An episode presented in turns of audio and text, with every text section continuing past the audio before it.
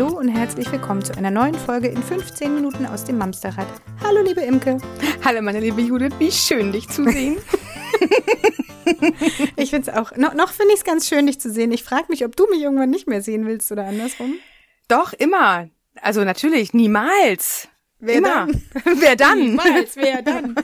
Wer hat den Keks aus der Dose geklaut? Nee, da- das, das, den Fehler mache ich nämlich auch am Anfang. Da kommst du nämlich nicht raus wer, aus genau. der Nummer. Du musst ja musst Judith ja hat den Namen, Keks aus der genau. Dose geklaut. Wer ich? Ja, du. Niemals. Wer dann? Wertvolle Sendezeit, die hier heute rumgeht. Ich möchte euch gerne einladen, mit uns schöne Kinderlieder zu singen, die übrigens super äh, sind, wenn man im Auto mal gegen 17 Uhr eine Einschlafphase überbrücken muss. Aber eigentlich soll es gar nicht darum gehen, sondern um das Thema Mama-Fitness. Das ist ja was, was in Gut, ich kann wieder nur für mich sprechen und für Imke. Was bei, Danke an der Stelle. was bei uns beiden definitiv eigentlich zu kurz kommt. So, wenn wir ganz ehrlich Ja. sind. Und es ist auch so, dass es wahrscheinlich relativ vielen Mamas so geht, dass Sporteinheiten nicht so wirklich gut in den Alltag zu integrieren sind oder beziehungsweise man erstmal überhaupt gar keine Idee hat, wie man sie integrieren kann. Und dann gibt es ja noch so ein, zwei Körperbaustellen, die bei uns Mamas auch immer für viel Spaß sorgen. Hatschi. Oh. Und deswegen haben wir uns halt jemanden eingeladen, der sich wirklich gut damit auskennt. Hallo, liebe Lena. Hallo, vielen Dank für die Einladung. Hallo Lena, schön, dass du dabei bist. Genau, Lena ist von äh, Lauf Mama Lauf und ich glaube, das kannst du viel besser vorstellen als wir. Erzähl mal. Ja, ähm, Lauf Mama Lauf macht Outdoor-Fitness für Mütter. Seit 2010 gibt's die schon und ich bin Partnerin in Hamburg und habe so ungefähr das Gebiet zwischen Ottensen und Winterhude. Da sind wir draußen in den Parks unterwegs und ähm, also wir sind spezialisiert eigentlich und ursprünglich auf das erste Jahr nach der Geburt, so ungefähr dieses klassische Elternzeitjahr, wo wir dann eben mit Kind und Kinderwagen draußen im Park unterwegs sind und Fitness machen, auch schon wieder ein Ganzkörper-Workout, aber eben Beckenboden schonend, also alles, was man schon wieder machen darf, solange der Beckenboden noch schwach ist. Spannend. Und dann hast du deinen Kinderwagen davor, dein Kind dabei und läufst durch den Wald, oder? Ja, laufen, da geht's dann ja schon wieder los, da ist unser Name immer so ein bisschen irreführend. Ähm, Spazieren ist Ja, ja, ne, walken. Aber man darf dann ja auch einige Sachen einfach schon wieder machen. Ne? Im Schultergürtel kannst du viel machen, ohne dass es auf den Beckenboden geht zum Beispiel. Und ähm, wenn du nicht in so High-Intensity-Sachen gehst, wo Laufen leider auch schon zugehört, okay. ähm, wird dein Beckenboden eben auch nicht so belastet. Ne? Aber Laufen ist ja generell wahrscheinlich gar nicht so förderlich. Ne? Also zumindest mir fällt das relativ schwer. Es gab Phasen, auch nach den Geburten meiner zwei Söhne, da ging das ganz gut mit dem Laufen und dann gibt's Phasen, da geht das halt irgendwie gar nicht. Also, hallo Beckenboden. Das stimmt. Das äh, kann sich immer mal wieder ändern. Also beim Laufen ist es halt so, dass äh, alle Organe, die auf dem Beckenboden liegen, das sind alle die, die nicht oben auf dem Zwerchfell liegen, eben ein wenig nach oben kommen und dann wegen der Trägheit etwas doller nach unten in diesem kleinen Netz des Beckenbodens landen. Und manchmal denkt man ja auch, dass man durch Training die Muskulatur da aufbaut. Allerdings ist dieses Laufen leider kein Training für den Beckenboden. Springen ist noch schlimmer. Äh, Das ist einfach eine Belastung, weil diese Organe immer wieder dann auf den Beckenboden kommen und der die auffangen muss. Ach, ist ja Trampolinspringen Muskelplatte. gar nicht gut für Beckenboden? Ich habe immer gehört, dass man Trampolin springen soll. Das Nee, man- das ist was? tatsächlich die, die Todesbelastung. Ach, ernsthaft? Was? Imke, ehrlich? Nein, jetzt also- ohne Quatsch, mir- man hat mir immer gesagt? Trampolinspringen ist super für den Beckenboden. Ach, krass. Also wenn du Trampolin springst, merkst du auf jeden Fall, Genau, du in merkst welcher Verfassung total. dein Beckenboden ist. Ja. ja, das, das stimmt. Und ich habe Ja, aber gehört, das ist tatsächlich manchmal so. und ich habe gehört, das äh, soll total super sein, äh, um das Becken, äh, um Beckenbodentraining zu machen. Ohne Okay, die Quatsch. Leute, die dir das erzählt haben, schickst du bitte mal alle zu Lena. Hallo. Also ist das nicht so? Leider nein. Schade, weil das wäre ja eine Sportart gewesen, mit der hätte ich mich noch anfreunden können. So, aber jetzt ist es ja so, dass ihr quasi die Mamas ähm, nach, wa- wahrscheinlich die, die mit der Rückbildung durch sind. Ich weiß nicht, wann, wann kann man bei euch starten? Wie lange muss die Geburt da schon her sein? Also ganz ehrlich, mit den Rückbildungskursen ist es ja gerade so ein bisschen schwierig. Ja, jetzt im Moment. Ein paar ja, haben in Hamburg stimmt. schon wieder angefangen live, ein paar gibt's noch äh, online, aber grundsätzlich sind es zu wenig. Mhm. Und ähm, ich habe auch immer schon Frauen dabei, die ähm, parallel zur Rückbildung dann irgendwann wieder einsteigen, ne? weil die einfach nicht zum optimalen Termin ihren Rückbildungskurs kriegen, also so nach zehn Wochen nach der Geburt und dann aber auch irgendwann schon wieder was machen wollen. Ne? Und dann laufen eure Kurse eine ganze Weile und das erste Babyjahr ist dann abgedeckt, aber dann geht's ja los dass die Frauen teilweise nach einem Jahr oder anderthalb wieder in ihren Beruf einsteigen. Und da ist es ja aber auch total wichtig, einen, einen Ausgleich zu finden. Warum ist denn überhaupt der, also warum ist denn Bewegung als Ausgleich überhaupt so wichtig? Also man könnte ja meinen, man hat mit Kindern eigentlich genug Bewegung, weil man die ständig irgendwo hin kart oder fährt oder trägt oder, weißt du, was ich meine? Das, ja. Ich bewege mich viel, viel mehr als vorher in meinem Büro. Total wahrscheinlich. Also so ein Schrittmesser oder so, da kommst du ja immer über deine 10.000 Schritte, ne? Aber das ist eben nicht, das sind meistens nicht die Sachen, wo du rein trainieren möchtest, weil du Nackenschmerzen hast oder Probleme mit der Aufrichtung oder eben doch wieder mit dem Beckenboden, der Bauchmuskulatur, der Rückenmuskulatur. Ne? Meistens gehen die Bewegungen, die du im Alltag machst mit Kind, genau in die entgegengesetzte Richtung. Mhm. Also du wuchtest die die Treppe hoch, auf der anderen Seite hast du noch die Einkäufe, ist deine Wirbelsäule wahrscheinlich irgendwie noch gebeugt, weil das Kind 20 Kilo hat und die Einkäufe nur drei und so kommst du dann die Treppe hochgewackelt und bist mega schief zum Beispiel. Ne? Also das ist kein ausgleichendes Training, was man mit dem Kind macht. Mhm.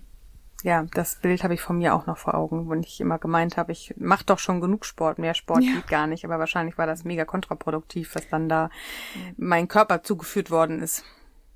Ja, allein wenn du daran denkst, oder wenn ich daran denke, wie häufig ich auf dem Fußboden rumkrieche, um irgendwelche Autos von mir herzuschieben. Das ist wahrscheinlich auch, könnte man in Kuh und Katze wahrscheinlich ganz gut machen, achte ich aber selten drauf in dem. das ist aber wahrscheinlich noch ganz gut für die Beweglichkeit. Also das ich kenne zum Beispiel viele Eltern, die noch äh, auf dem Spielplatz gut Füße am Boden haben können und Hocke ganz tief sitzen können. Das können sonst immer nur die kleinen Kinder ah, okay. und andere Erwachsene kommen da auch gar nicht mehr runter. Also so ein paar Sachen wo der kriegt Popo man noch quasi zwischen den Beinen landet. Genau. Wie mal aussieht, als wenn du da irgendwo hinpinkeln würdest. Also runter komme ich, hoch habe ich dann ja Schwierigkeiten. dann lasse ich mich wie Marienkäfer hinten überfallen. so, und, ähm, und Darf ich kurz eine Frage stellen? Beckenboden. Gerne. Ähm, wenn ich mir jetzt vorstelle, also mein Beckenbodentraining nach den Schwangerschaften ist nun Minimum sechs Jahre her, hätte ich denn jemals mal eins gemacht. Jetzt sage ich bei mir tatsächlich, also so ein Nisa ist manchmal schon, da muss ich mich übelst konzentrieren. Wie lange kann man Beckenbodentraining machen? Ist das irgendwann vorbei? Für immer. Und einige fangen ja auch tatsächlich erst in so Seniorensportkursen. Also Entschuldigung, an. Senioren bin ich jetzt noch nicht, ne? Oder kurz davor. Okay, ja, kurz davor lasse ich zählen. Doch, das lasse ich noch zählen. Kurz davor ist ja relativ. Nein, aber das ist tatsächlich, also oft treten Probleme ja auch erst später auf. Und gerade bei unserer Müttergeneration, die hatten ja überhaupt kein vernünftiges Rückbildungstraining. Das ist tatsächlich heute auch sehr unterschiedlich, die Qualität des Rückbildungstrainings, muss ich mal sagen. Weil bei Hebammen die wissen, die lernen zwar in ihrer Ausbildung sehr viel über die Schwangerschaft und sehr viel über den Geburtsvorgang, weil das natürlich auch die gefährlichen Bereiche sind. Und da fällt Rückbildung leider so ein bisschen hinten drunter. Wo empfiehlst du denn generell Beckenbodentraining? Eher im Fitnessstudio dann? Oder wenn man jetzt keinen Laufmama Lauf um die Ecke hat? Fitnessstudios machen das gar nicht. Laufmama Lauf macht das tatsächlich auch nicht, weil das einfach Ach, okay. in der Hand der Hebammen ist. Es gibt dann noch so ein paar andere, ähm, also es kommt ganz auf die Stadt an, ne? Ähm, aber grundsätzlich ähm, hängt das individuell von der Hebamme ab, die den Kurs macht. Aber man sollte den auf jeden Fall machen und die Krankenkasse bezahlt das auf jeden Fall neun Monate nach der Geburt auch noch. Also nicht denken, man hat die ersten zehn Wochen verpasst oder so. Man kann das nach drei Monaten machen, man kann das nach sechs Monaten machen. Und es ist auch nicht so, dass bei diesem Rückbildungskurs ein krasses Training gemacht wird, weil das habe ich auch oft, dass Frauen zu mir kommen und sagen, es war total langweilig und richtig ein Workout haben wir auch nicht gemacht. Äh, es ist halt wirklich dafür da, diesen Beckenboden zu erspüren, weil das eben kein Muskel ist, wo sich danach ein Gelenk bewegt und man sieht, ah, jetzt habe ich ihn angespannt. Ich habe voll den trainierten und jetzt Beckenboden. Ist er wieder locker. Sieht halt auch keiner. Genau. Ne? Aber das ist halt das Ding. Ich, es fängt ja schon damit an. Ich, ich habe einen Rückbildungskurs gemacht äh, nach beiden Geburten.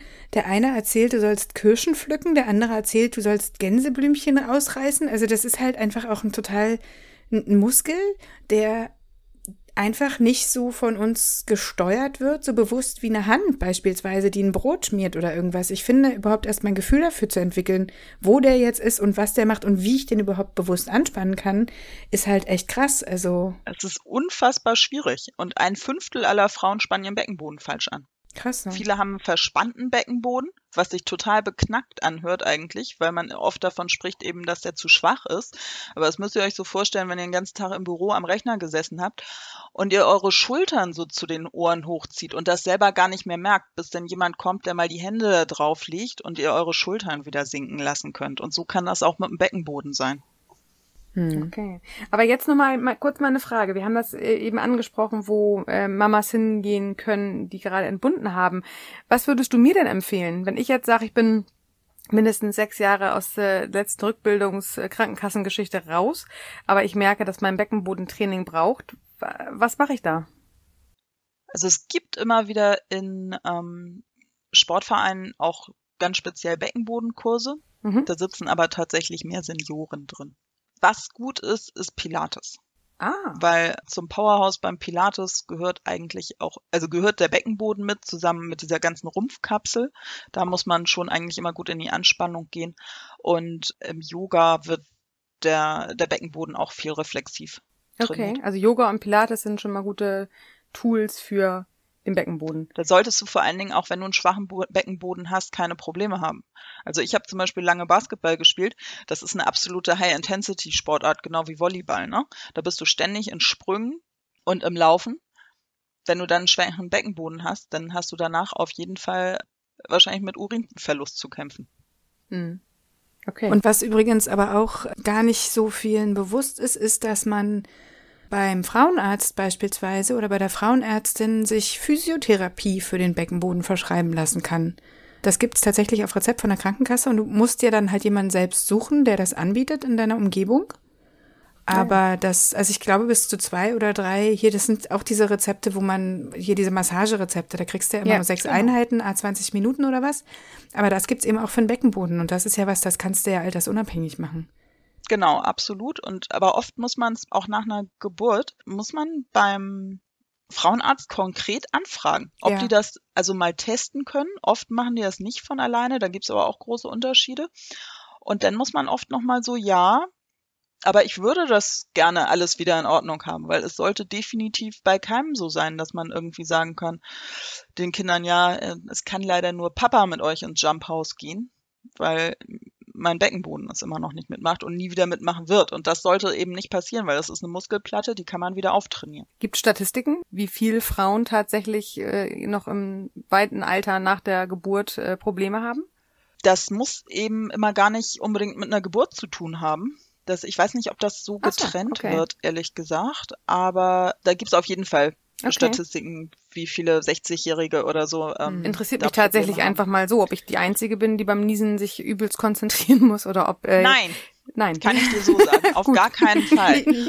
Und das, das Schöne ist ja auch, äh, beziehungsweise äh, nicht so schön, aber äh, Männer kriegen ja auch Beckenbodenprobleme im Alter. Das ist auch krass, da, ja. Äh, weil so ein Bierbauch äh, drückt auch auf den Beckenboden. Ja, ich hatte mal den Mann einer Teilnehmerin, der hat behauptet, Männer haben gar keinen Beckenboden die haben da einen Knochen. Okay.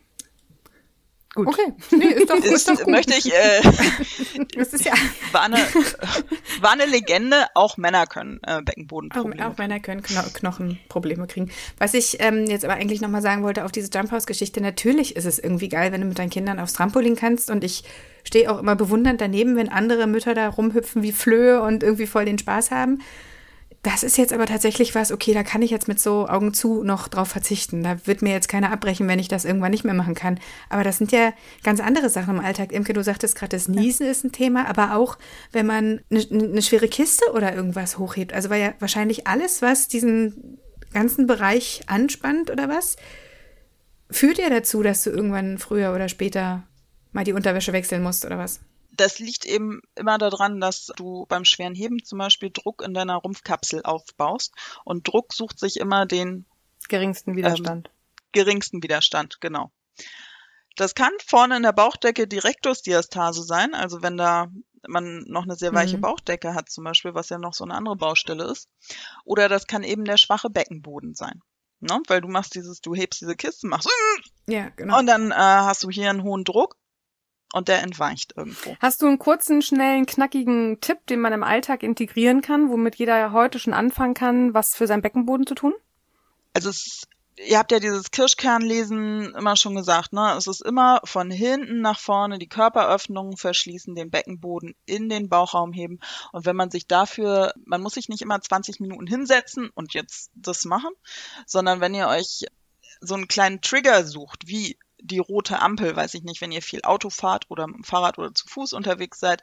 Aha, rote Ampel heißt immer, ich mache diese 20 Sekunden, die das dauert, spiele ich kurz mit dem Beckenboden oder ich warte im Homeoffice auf den nächsten Call, dann mache ich das da oder beim Zähneputzen oder so. Weil das, das Ding ist ja immer, man braucht so ein, ja, ja. jetzt kommt es. Ein- ne? eine- also jetzt regelmäßig habe ich kurz wahrscheinlich, Zeit ne? und dann Ja. Genau was bleiben. mich dran erinnert. Cool. Mhm. Das ist so das. Und wenn man dann irgendwann wieder auftrainiert ist, sollte man auch wieder alles machen können. Also wenn man keinen Bock auf Trampolin springen hat, muss man es auch nicht machen, aber man sollte es können, machen dürfen. Ja, da hast du recht. Ach, das ist Schöner schön Abschlusssatz. Ja. Cool. Also mehr davon gibt's für die Teilnehmer des Oktoberwochenendes, ähm, weil wir Lena das ganze Wochenende dabei haben werden. Yay! Ja, das wird super. Und ja, nochmal vielen Dank für deine Zeit und dass du uns diese ganzen spannenden Tipps, ich äh, gehe jetzt erstmal Kirschkerne pflücken. Okay, Viel Spaß dabei. Ja, Dankeschön. ihr Lieben, euch eine schöne Woche. Wenn ihr Fragen dazu habt, fragt. Wir leiten gerne alles an Lena weiter. Wobei ich auch glaube, Lena folgt uns auch bei Instagram und Facebook. Wenn da direkte Fragen kommen, stellt die gerne. Und ansonsten, Ach so, warte mal ganz kurz. Ich Oh. wollte noch einmal sagen, Lauf Mama Lauf ist nicht nur in Hamburg, ne? Ihr seid überall. Das ist was, was Deutschland, man, Österreich, Schweiz gibt's. Ach, guck mal, sogar, sogar grenzübergreifend. Super, alles klar. Also Fragen an Lena und an uns, wenn sie uns betreffen. euch eine schöne Woche. Sagtest du schon. Und von mir auch nochmal euch eine schöne Woche. Schöne Woche. Tschüss. Bis dann. Tschüss. Tschüss.